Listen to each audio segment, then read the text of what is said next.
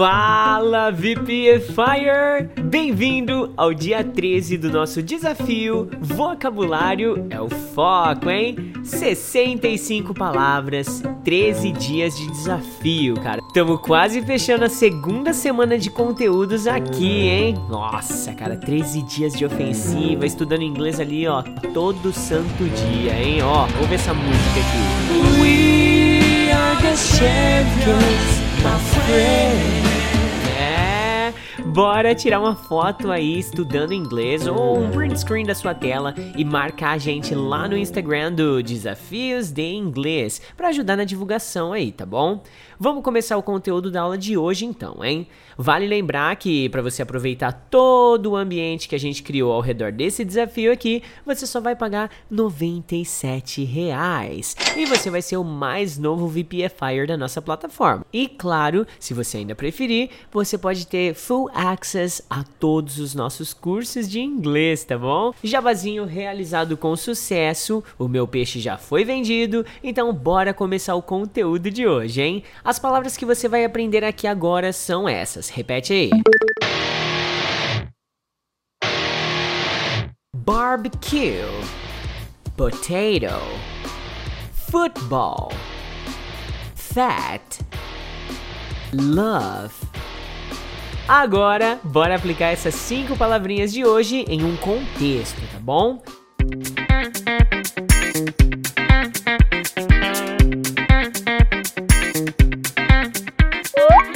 I went to a delicious barbecue in my brother's house. Eu fui a um churrasco delicioso na casa do meu irmão. I love to eat baked potato.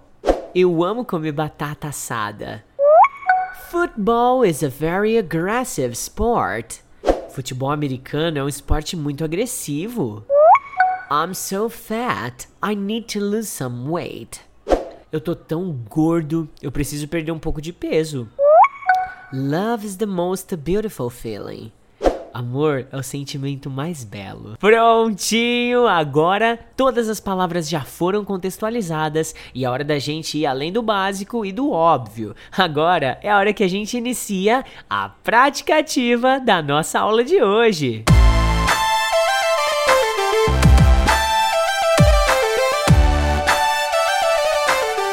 Explicar para você então um pouquinho além do que você já sabe sobre cada uma dessas palavras e vamos criar algumas perguntas aqui para ajudar você a contextualizar e fixar ainda mais todo esse conteúdo que foi aprendido, hein? Hum, ó, já tô sentindo o cheirinho da primeira palavra de hoje. Repete aí. Barbecue. Hum, é o nosso querido e amado churrasco. Mas você sabia que barbecue também pode ser o verbo fazer churrasco? É, agora fica a pergunta para você. What meat is your favorite to eat in a barbecue? Qual carne é a sua favorita para comer em um churrasco? Agora, na segunda palavra de hoje, nós temos a potato, que é a batata. Mas eu vou um pouco além e vou te ensinar o que é um couch potato agora, hein?